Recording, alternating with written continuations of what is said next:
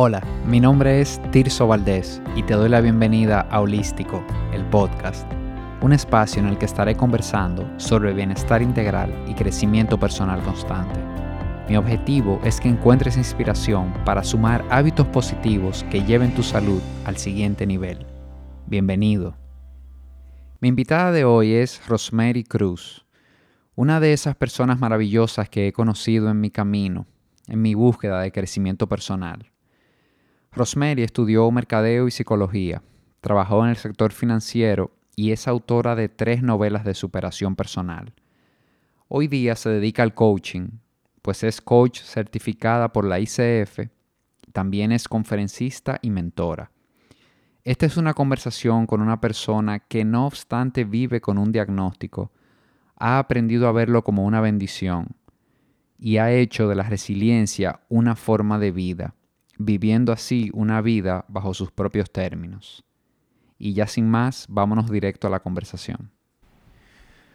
Hola Rosemary, te doy la bienvenida formal a Holístico, el podcast, y de verdad que, para mí es un honor, un placer tenerte aquí como, como invitada en el día de hoy.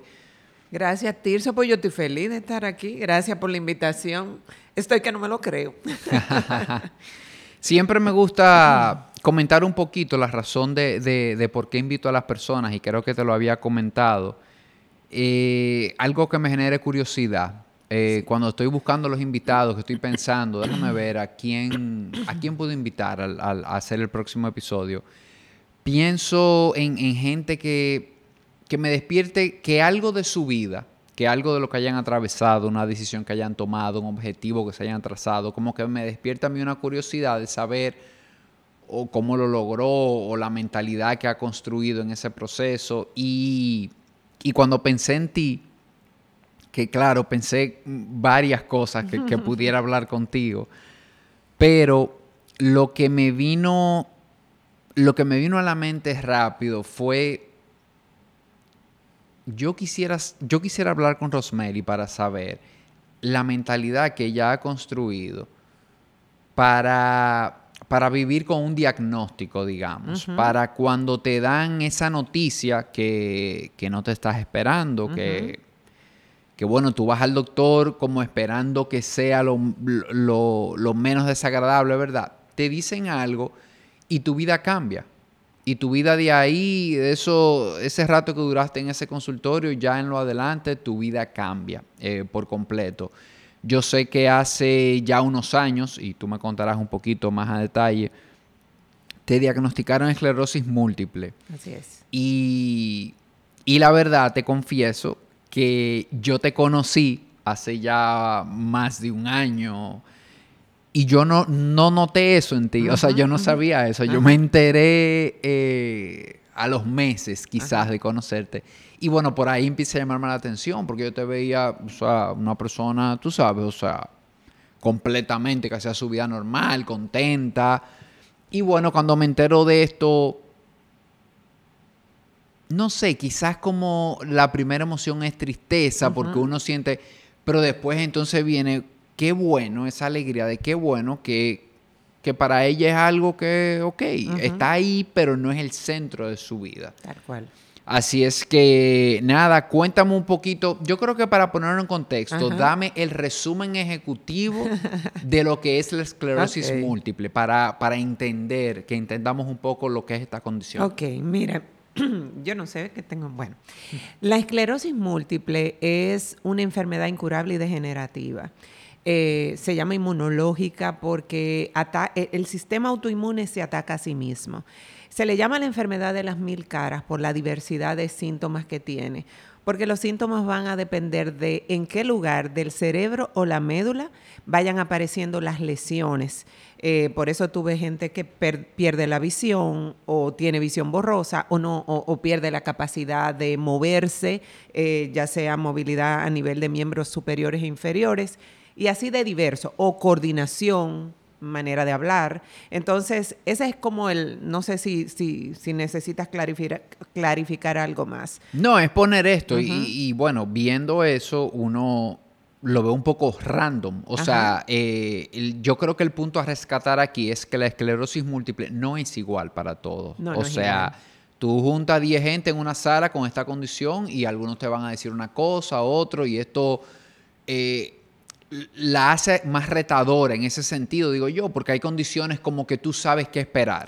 con esta condición definitivamente eh, tú no sabes específicamente qué esperar y cómo va a ir progresando, diríamos. Tal cual. Y entonces, ¿qué pasa? También hay diferentes tipos. Hay de recaídas remisión, es la que yo tengo. Hay otras que son primaria progresiva, secundaria progresiva, que una vez que tú tuviste tu primera crisis, tú arrancas de degeneración en degeneración. Sí, entonces eso varía. Para las personas que quieran todavía conocer un poquito más, hay una película en Netflix que se llama 100 metros, que es basado en la vida real que de verdad merece la pena ser visto. Ahí es como, si tienen dudas, mírenla. Ahora, claro, eso es una, eh, tienes eh, remitentes recurrentes como la mía, pero vaya crisis que, que, que maneja. Esa es la del atleta, ¿verdad? La que es un atleta que se propone hacer un triatlón. Es muy buena esa película. Mira, yo no la tenía asociada, pero esa película a mí me, gustó mucho cuando, cuando la vi. Perfecto. ¿En qué, ¿En qué etapa de tu vida eh, te diagnostican esto? Vamos a decir, ¿en qué, en qué momento de vida no, no creo que, haya que especificar edad ni nada, no, es mi interés, es como en qué etapa te encontrabas tú en tu vida al recibir esta noticia. Bueno, estamos hablando que eso pasó hace 18 años, yo estaba eh, empezando los 40 y pico, estamos diciendo que generalmente esto aparece en adultos jóvenes, eh, donde estamos en el momento como de, encontrarnos más y ser más productivos. Eh, ese es el punto generalmente donde la esclerosis múltiple viene a visitar a los que elige. Y, y, en ese momento de vida, ¿con qué tú conectas? ¿En qué estabas en ese momento? ¿Cómo, cómo fue para ti recibir esto? ¿Cómo, ¿Qué recuerdas de eso? Mira, tengo que dividirlo en dos etapas y, y yo creo que es importante dividirlo. Em, cuando yo empecé, a mí me pasó algo curiosísimo. Tú sabes que yo escribo y cuando yo estaba escribiendo mi segunda novela, Del anochecer al alba, yo quería que la protagonista tuviera una enfermedad incurable, pero yo no quería que fuera una enfermedad conocida. Yo no, quería ponerle cáncer, no, yo quería algo distinto. Yo estudié tres enfermedades. Yo estudié la, eh, la escleroderma, que es esclerosis sistémica, la esclerosis múltiple y el lupus. Yo fui a médico, yo investigué, eh, iba a tomar la esclerosis múltiple, pero después por un elemento, por algo que vive la protagonista que se embaraza, que no es una contradicción o contradictorio, no, no es inviable para una persona con esclerosis múltiple, por eso lo deseché. Cuando a mí, dos años más tarde, me hablan de que yo tengo un diagnóstico probable de esclerosis múltiple y el doctor me quiere explicar, yo le dije, no me tiene que explicar, yo tengo claridad de qué se trata la esclerosis múltiple, desde cómo se manifiesta hasta qué puede suceder después. Hay muchas personas que podrían decir, wow, pero eso fue malo. Yo digo, para mí fue bueno fue bueno porque no es lo mismo enfrentarte totalmente a algo desconocido o a, enfrentarte a algo que por lo menos tú tienes una idea de qué se trata. Entonces yo siento que fue Dios y la vida dándome una preparación para transitar ese espacio. Y lo divido en dos por qué. Cuando a mí me dieron el diagnóstico probable, como yo soy una persona de fe, ¿tú sabes qué yo dije? Eso no va a pasar de ahí. Eso es para que el testimonio se ponga más chévere y yo decir que bueno, que yo pude lidiar con eso y que bueno, yo me puse de pie y seguí adelante con mi vida. Entonces, tú me dices, ese, ese diagnóstico inicial pasó sin pena ni gloria, yo podría decirte, sino como fuerte fue para mí cuando un año después yo tuve una recaída y a mí me confirmaron el diagnóstico. Porque ahí sí yo te puedo decir que se me tambaleó la vida porque yo no contaba con que me lo iban a confirmar. Yo siempre aposté y fue un positivismo falso que yo digo como del que uno no debe aferrarse. Em, que yo dije, pero es que esto no puede ser. Y yo me peleé con la vida, me peleé con Dios de manera silente, o sea, internamente, porque nunca lo dije. Eh, era como, nada, si, si le pareció bien que sea así. Sin embargo, yo tenía una crisis interna que ni siquiera me di la oportunidad de reconocer. Y yo siento, que eso fue una de las lecciones más importantes que yo he vivido atravesando eh, la realidad de vivir con la condición de ser capaz de reconciliarme con esto y, reconciliarme con la realidad de que me sentía vulnerable, de que me sentía decepcionada, de que me sentía triste y me sentía defraudada. Cuando yo fui capaz de ponerle nombre a cada una de esas cosas, pude empezar a ver el diagnóstico como una realidad en mi vida y como algo que no me vino a quitar, sino que podía convertirse en algo distinto. Hasta que eso no pasó, fue pura crisis. Ya. Wow, pero me, lo que me sorprende es esa premonición de, que habías estado investigando sobre esas, sobre esas condiciones, previo a sin saber absolutamente nada, sino con la idea simplemente de escribir tu, segunda novela. Wow, eso. Sí, no, e, e impacta. A mí misma me impactó. Tú ves. Hay personas que me dicen, ah, pero cuidado si tú lo llamaste. Y yo digo, no, por Dios. Porque yo nunca lo pensé para mí, yo lo pensé para la protagonista. Entonces fue una preparación. Claro, no, y, fíjate cómo, como tú dices, te sirvió, porque ya cuando llegaste al momento ya estabas, tenías la información y no te, no estabas en ignorancia, ¿verdad? Que a veces cuando nos no, dan un diagnóstico y no sabemos de qué se trata profundamente, quizás puede, puede ponernos más, más tensos. Y, y, entonces fuiste esa primera, el, el médico no te lo confirma y al año, cuando haces esa primera crisis, de ahí entonces ¿Cómo tú, ¿Cómo tú caes en que de esa crisis llegara a que requerías trabajo personal, a que tú requerías enfrentarte con unas cosas que no eran la enfermedad, que requerías eh, temas de carácter, temas de, de, crecimiento tuyo en lo personal. ¿Cómo tú hiciste, cómo identificaste que necesitabas eso para poder continuar? Mira, yo lo identifiqué porque yo perdí la ilusión. Yo, yo soy una persona que vive con ilusión y sueño y con alegría. Y aunque yo decía verbalmente que yo estaba bien y que no había problema, era como yo digo, pura semántica.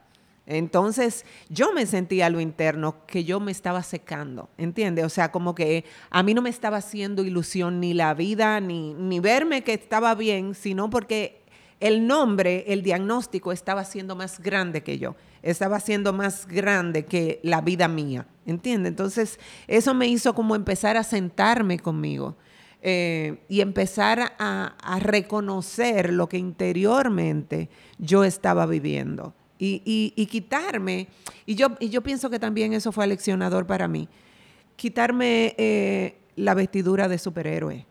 ¿Entiendes? Porque cuando tú eres una persona eh, que trabaja crecimiento personal y aparte de eso tú eh, eres evangelizadora, llega un momento como que tú crees que tú no tienes el permiso de ser frágil y vulnerable.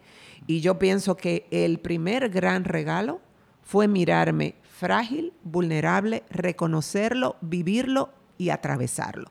Entonces ahí fue como el sentarme conmigo, sentarme con personas muy cercanas a mí y, decir, yo estoy mal, o sea, esto me tiene mal y tengo miedo. Y, de verdad, eh, reconocer que tenía miedo de lo que se podía convertir ese nombre para mí eh, fue sanador, fue sanador. Sí, y, esa es una de, las preguntas que, he estado pensando. Eh, ¿Cómo se vive, cómo aprendiste a vivir bajo, bajo esa incertidumbre en, dos sentidos? Primer sentido, te diagnostican esta condición que, como ya dijimos, puede, puede irse por diferentes vías. Uno, uno, no puede predecir por dónde se va a ir.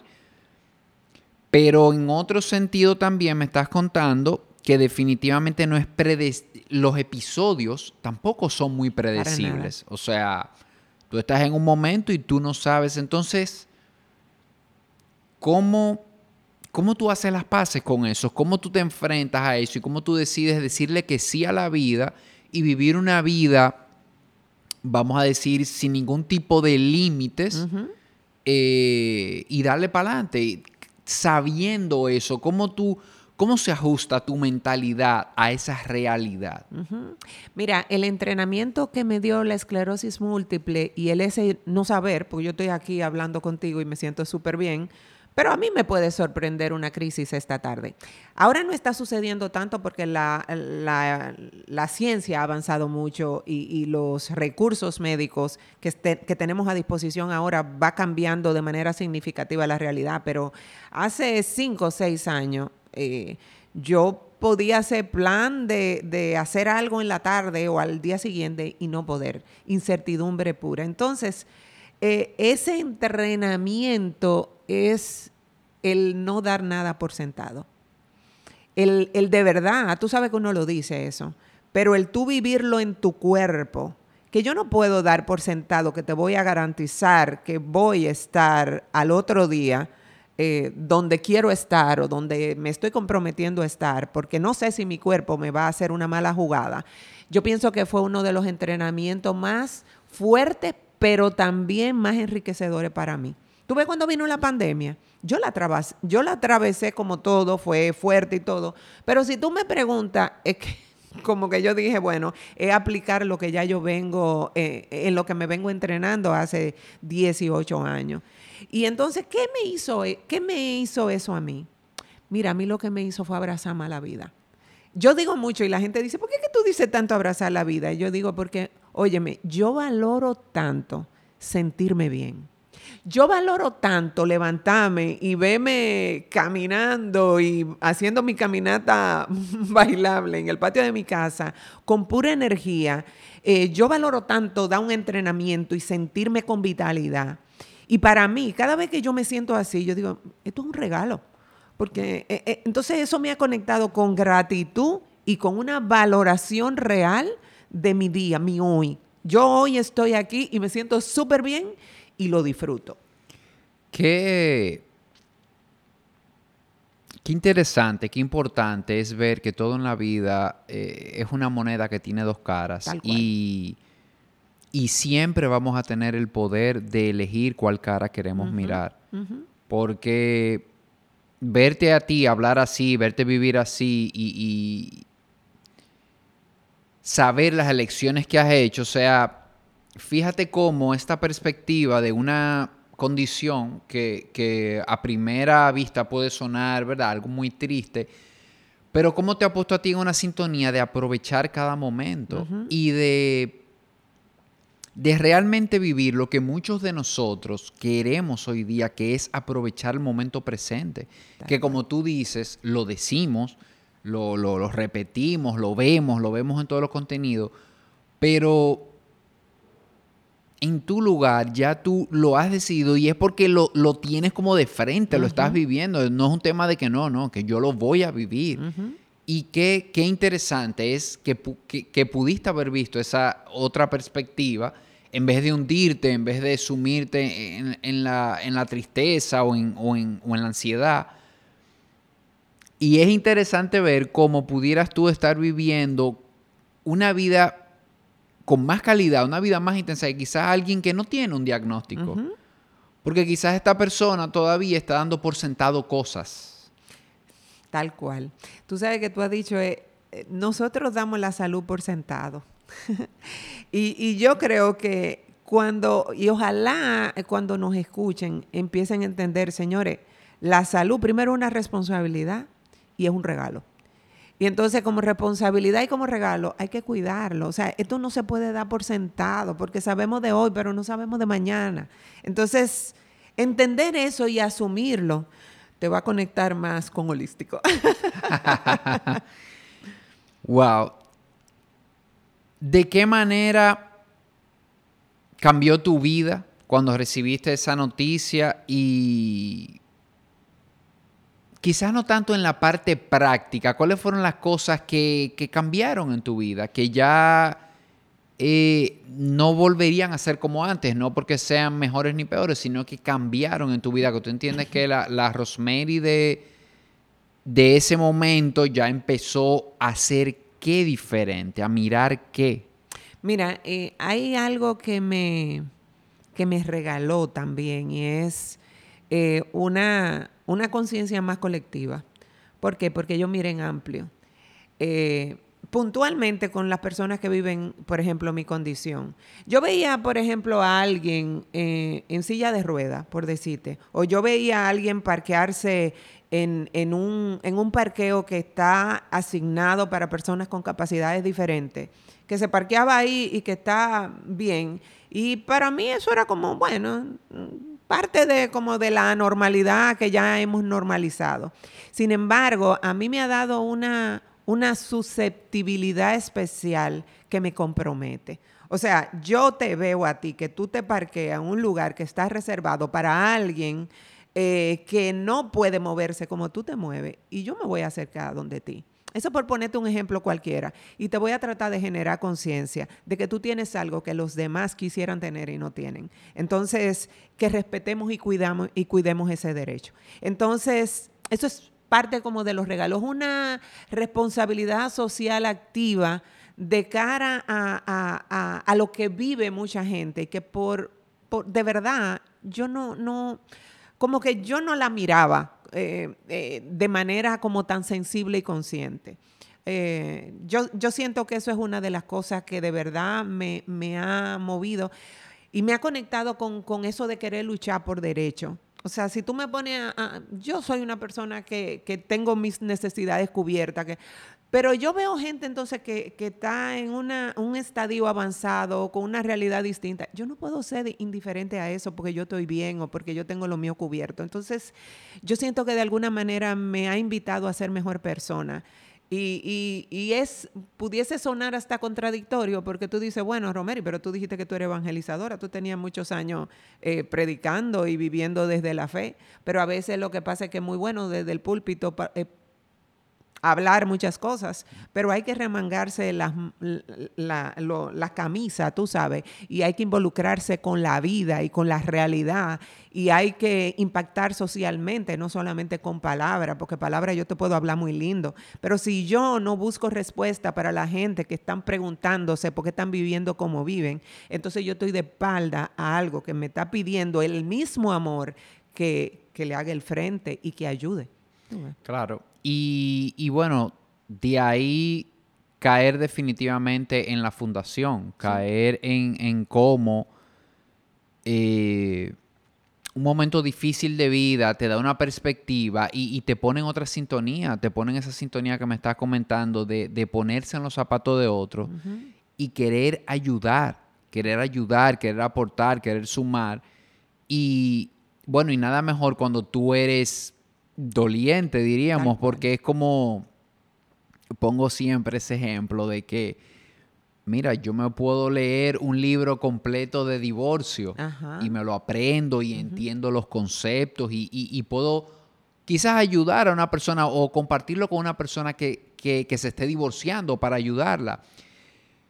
Pero uno que ya se divorció, uno que ya pasó por ahí, lo que esa persona le puede dar a esa otra es una experiencia que por más libros y seminarios que yo tome, no hay forma. Así es. Entonces creo que, desde ahí,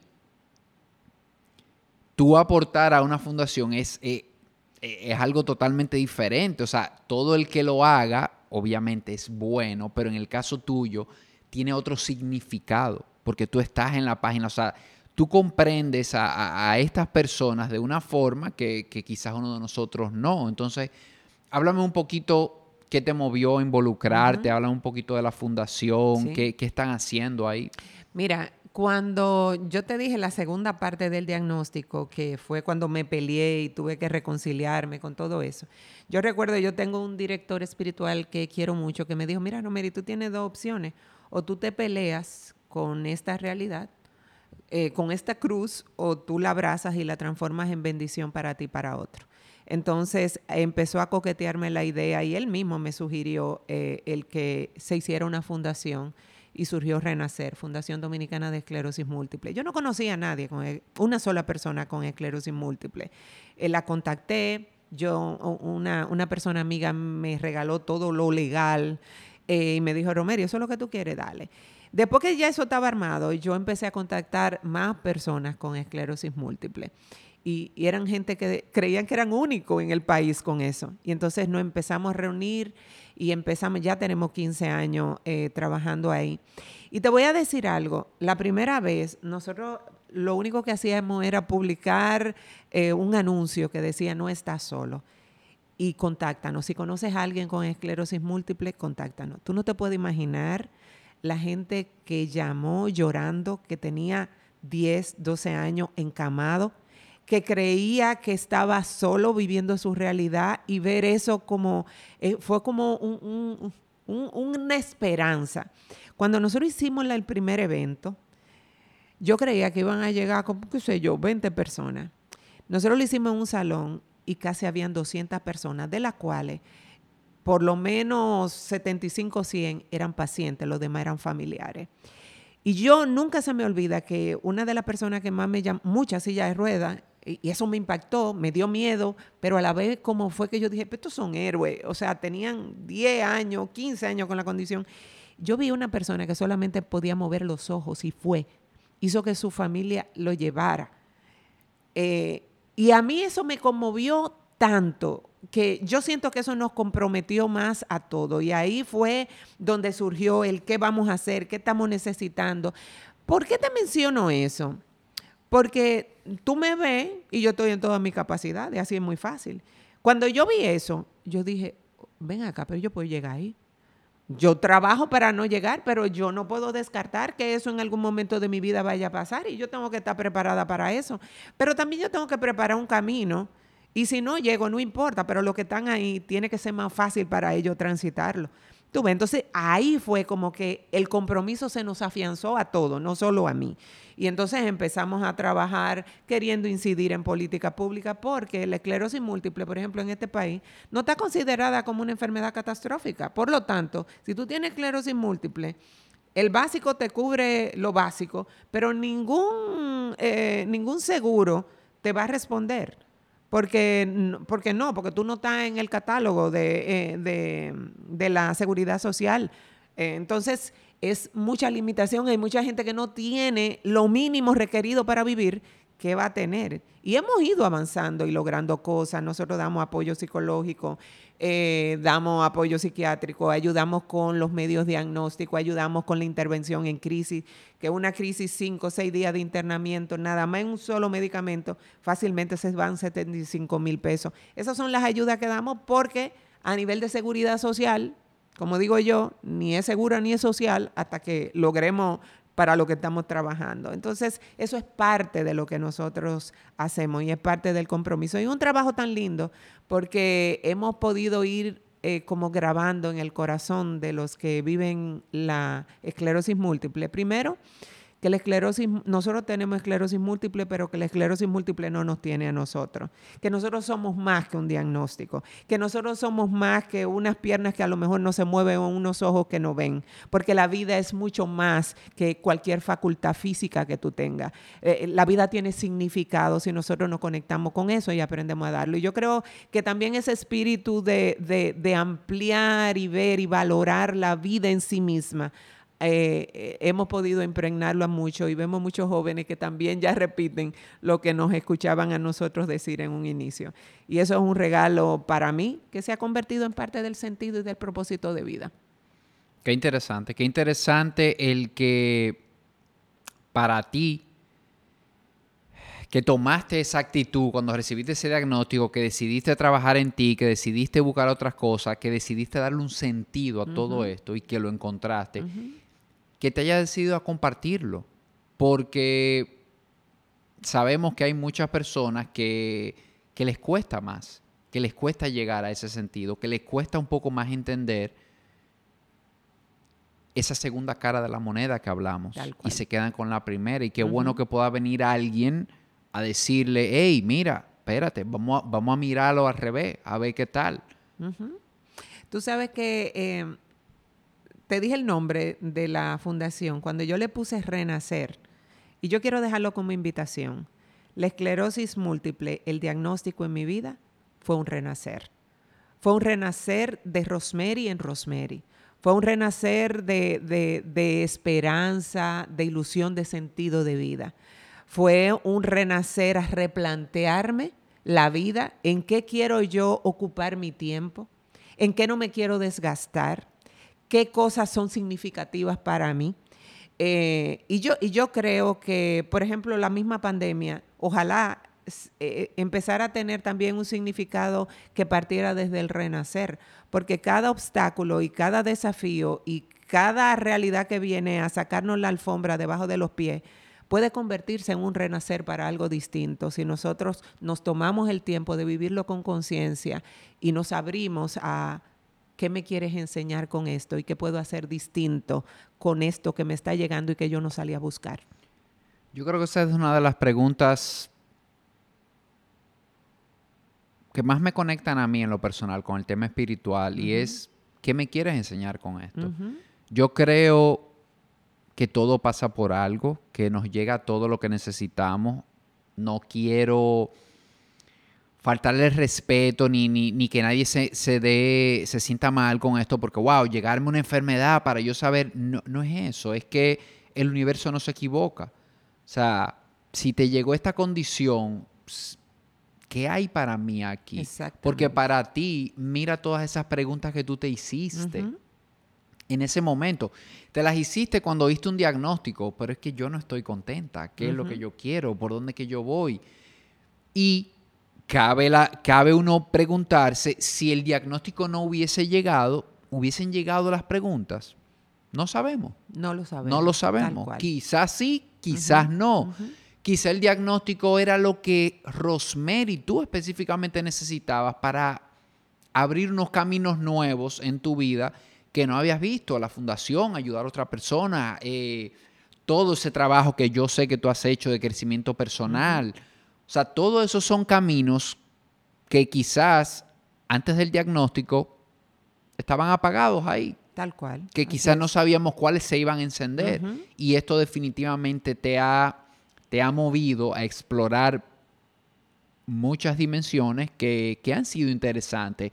Que yo creo que al final, Rosemary, y todavía esto no se ha acabado porque la historia no se acaba, pero yo creo que definitivamente ya, si tú pasas balance al día de hoy, yo creo que estás en positivo.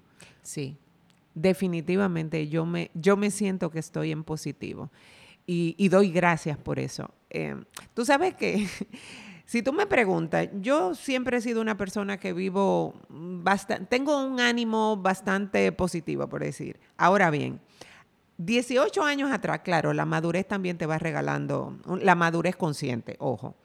Eh, pero yo como que tenía mi foco también, muchas cosas que me faltaban y me frustraba mucho.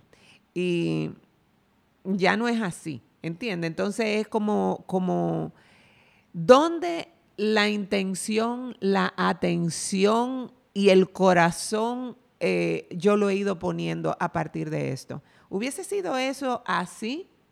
Si esto no hubiese pasado, como tú dijiste, no lo sé. Pero bendito sea Dios porque yo vivo más, en, más plenitud ahora. Totalmente. Creo que, claro, eh, es una condición de salud, no es algo que uno desea, pero la verdad que a donde te ha llevado, o sea, cuando ves el resultado, quizás es bonito aquí decirlo 18 años después, claro, y es lo que, y es la idea que yo le quiero dejar a quien nos está escuchando esto no es que te llegó una condición y que, que tú te iluminaste, no se trata de esto, tú has hecho un trabajo. Exactamente. y lo dije, hubo una crisis. Claro, esto no fue, o sea, tú recibiste eso al año y como tú dices, hay que ver cuántos años te tomó llegar a esta página en la que estamos hablando. Así es. Porque muchas veces creemos también que las cosas llegan por, por, por osmosis y no. es por osmosis, o sea tú has hecho un trabajo, tú te interesaste por buscar esa segunda cara de la moneda, te, interesaste por, te interesaste por cuestionarte cosas, por ver qué, qué significa esto para mí y en todo ese camino, bueno, ya estamos encontrando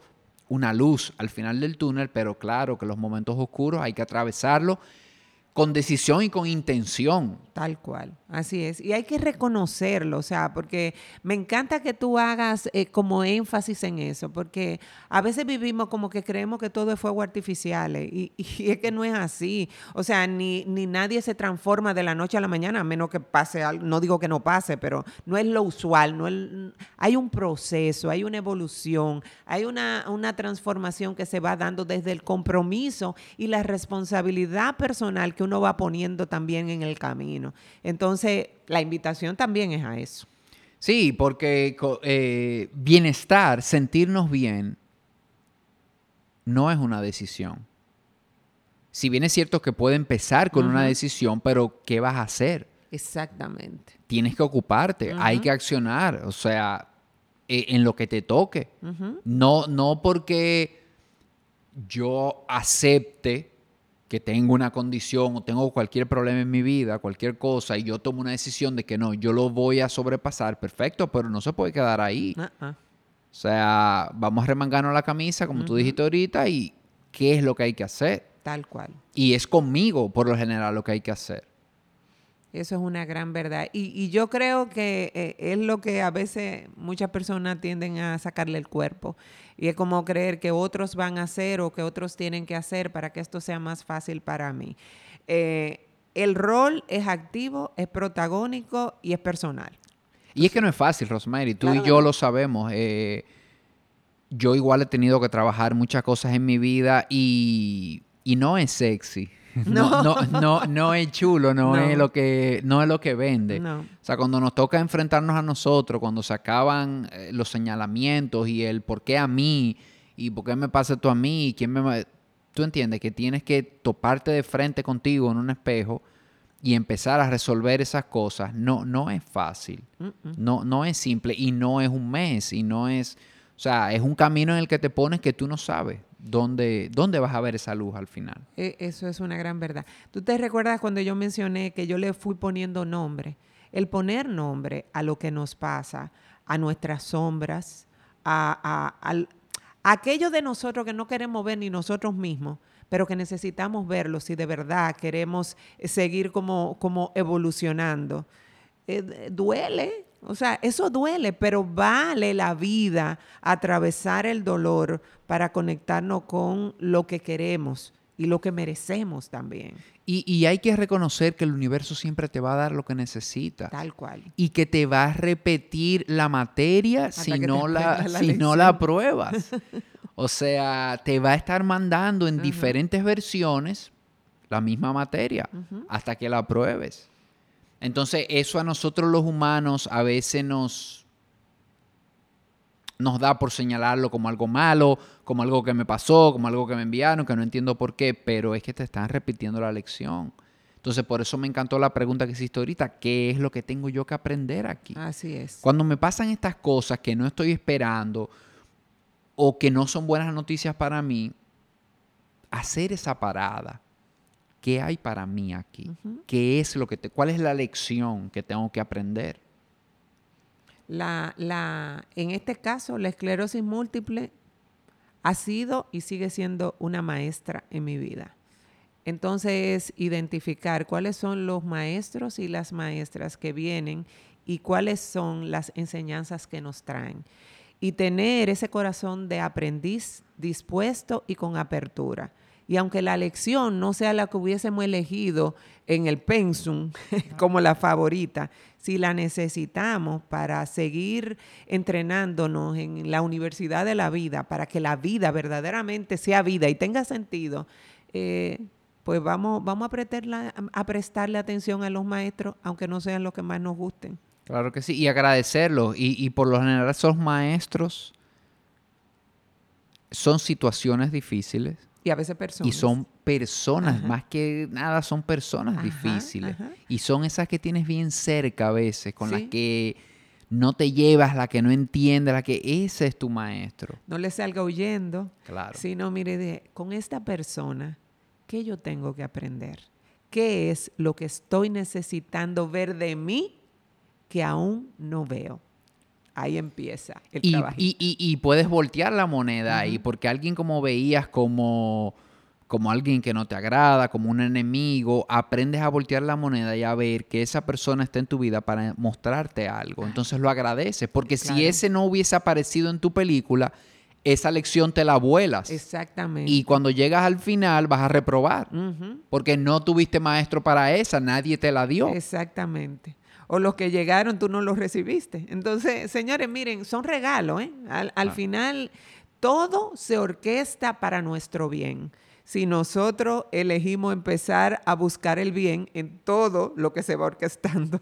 Y claro, para eso eh, eh, es el, no, y es el enfoque, es el enfoque. Y, como dijimos, que, es algo que de verdad quiero que quede claro, buscar el bien, entenderlo, tomar decisiones, pero accionar, trabajar y, y, sobre todo trabajar en mí, reconocer que es un proceso, que, que no es que yo hoy decidí que voy a estar en paz con la esclerosis múltiple y yo mañana estoy brillando. brillando y feliz eh, y, hasta celebrando. Claro, esto no se trata de esto, esto es encontrar un sentido de verdad, esto no es leerse eh, el libro de haga todo lo que usted puede y dele para adelante, no, esto se trata de, yo eh, adentrarme en mí, a encontrar el sentido para mí de esto, que, que tampoco es el de otra persona, es el mío es el mío, ¿qué significa esto para mí? Y hay una, yo sé que hay un tema que tú trabajas mucho también, bueno, que está, eh, se ha estado hablando mucho, es la resiliencia. Y dijiste una frase en, en un live de esta mañana que dijiste que no puede haber resiliencia sin esperanza. Y eso, eso me gustó, háblame un poquito de eso. Mira, lo que pasa es que tú sabes que se ha hablado mucho, ah, ¿de qué hablamos con resiliencia? Se ha puesto de moda, sobre todo e, en este último tiempo. Resiliente es, sacar lo mejor de, una situación difícil, florecer. Eh, se habla mucho también de florecer, y es verdad. Ahora, ¿cómo tú sacas lo mejor si no tienes esperanza? ¿Y qué es la esperanza? Ya, a mí me gusta mucho hacer el paralelismo que dice, la esperanza es la que hace que un náufrago sin ver tierra siga dando brazadas aunque le esté doliendo el cuerpo. Yo no estoy diciendo que vivir con esperanza es vivir sin dolor. Lo que estoy diciendo que es estar aferrado o, o tan conectado al esfuerzo personal y a la certeza de saber que hay una orilla, aunque tú no la estés viendo. Y aunque la orilla no sea la que tú elegiste de primera, y si no es a esa, tú no llegas, sino decir, yo voy a seguir haciendo todo lo que depende de mí, porque yo sé que algo mejor viene. Y cuando ese mejor viene, cuando tú llegas a la orilla, entonces en la orilla tú empiezas a plantar y ahí viene la resiliencia. Pero tú necesitaste un tránsito que se sostuvo con esperanza. Así lo veo yo. Buenísimo, buenísimo. Y, y me sigo conectando con la aceptación, con entender. Porque, ¿qué es lo que nos pasa muchas veces, Romero? Y que en vez de, seguir nadando, yo lo que hago es cuestionarme. ¿Y por qué yo estoy en el agua? ¿Y por qué me pasa esto a mí? Y esta agua no está temperatura como a mí me gusta. Exacto. Entonces, tú sabes, hasta cierto punto me desenfoco de esa esperanza. O sea, pero esa esperanza va de la mano con entender que, que donde estoy es perfecto. Que donde estoy es porque tengo que estar. Donde, donde estoy es donde necesito estar para prepararme como necesito prepararme para llegar donde voy a llegar. Entonces, eh, cuando uno empieza a entender eso, eh, todo va cobrando sentido, porque la vida a veces parece como un rompecabezas. Y si tú te quedas con una sola pieza, es como que dice, óyeme, pero me falta todo. No, sí, sí, sigue armándolo, sigue armándolo. Aunque tú en el momento no estés entendiendo muchas cosas, porque a veces no entendemos. Pero para ser resiliente eh, eh, necesitas activar la esperanza. Y para conectar la esperanza es trabajar primero desde esa responsabilidad que hemos sido un poco reiterativo en eso, de tu accionar, pero sobre todo no perdamos de vista la ilusión de que hay un hoy, pero también, o sea, mientras estemos aquí, también va a haber un mañana. Entonces, vamos a trabajar en todo eso. Claro, y, para cerrar un poquito también ese tema de resiliencia, algo que, que pienso también, que, se trata también de resiliencia con conciencia. ¿Y a qué me refiero yo con esto? Es como aprender también. Porque podemos ver una persona que entienda que resiliencia es levantarse, cada vez que te cae levantarte. Pero si te estás cayendo con la misma piedra. Eso es necedad. Exacto. Ya ahí como que en qué punto tú dices, él está siendo resiliente. Porque no está aprendiendo de su proceso, no está, óyeme, ya si tú sabes que no es por ahí, ya si tú sabes, porque no se trata de esto, hay, hay, hay gente que te puede decir, porque yo he sido resiliente la vida entera. Bueno, pero si siguen los mismos problemas, si estás obteniendo el mismo resultado, si estás en lo mismo, en la misma página, revise esa resiliencia eh, también. porque probablemente eh, sea obstinación, no, no resiliencia. Resiliencia es Florecer es sacar algo mejor de lo que estás viviendo. Pero si tú lo que estás es sobreviviendo, sobreponiéndote y sobreponiéndote, bueno, felicidades porque estás poniendo de tu parte, pero estás en un mismo círculo vicioso y no vas a salir de ahí. Entonces, eh, tienes que detenerte y decir, espérate, ¿cómo salgo y qué puedo hacer distinto? ¿Eh? Entonces, eso es como cuando la gente dice, ah, aceptación es lo mismo que resignación. No, tampoco resiliencia es lo mismo que eh, supervivencia o sobreponerse. No es sobreponerte, sobreponerte incluso a veces te endurece y por eso te da con la misma piedra. Te pone tan duro que ya no te importa caerte, porque no, yo le doy, porque yo le doy el pecho a la vida sí, eh, ok, le está dando el pecho a la vida, pero desconectado de la conciencia que tú necesitas para que en vez de pecho sea corazón. O sea, hay que hacer las distinciones. Claro, y a veces tampoco funciona el hacerse el fuerte, a veces hay que coger los golpes y, sufrirlo y, llorarlo y entender, entender que esto es parte también de, cómo yo voy entendiendo y cómo me voy yo entendiendo con, el universo. Así es. Buenísimo. Bueno, pues a mí me ha encantado esta conversación, Rosemary. yo. Está súper, súper bien. Eh, esas personas que quieran conectar contigo, ¿dónde pueden, dónde buscarte en redes sociales? ¿A dónde los enviarías? Bueno, lo enviaría a mi Instagram, a mi fanpage. En, en Instagram es coach Rosemary Cruz M. y en el fanpage es Rosemary Cruz Mejía, Rosemary así separado, con Y al final. Eh, pueden visitarme ahí y empezarme a seguir. Y para las personas que estuvieron escuchando sobre la esclerosis múltiple y estén interesados en más del tema porque conocen a alguien o, están viviendo la realidad, pues también pueden buscar a Renacer.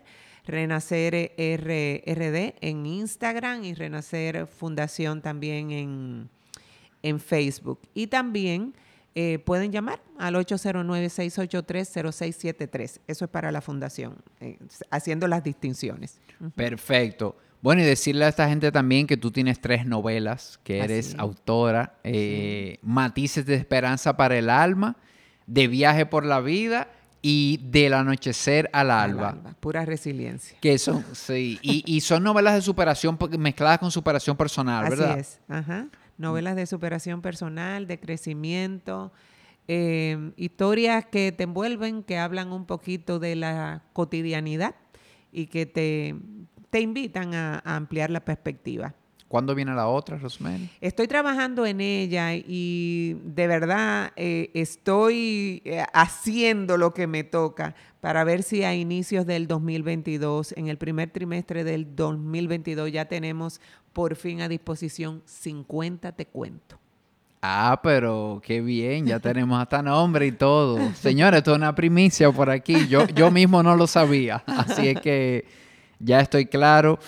Y para cerrar, para cerrar el episodio, te quiero hacer una pregunta, bueno, que les hago a todos los invitados al final para tener esa perspectiva.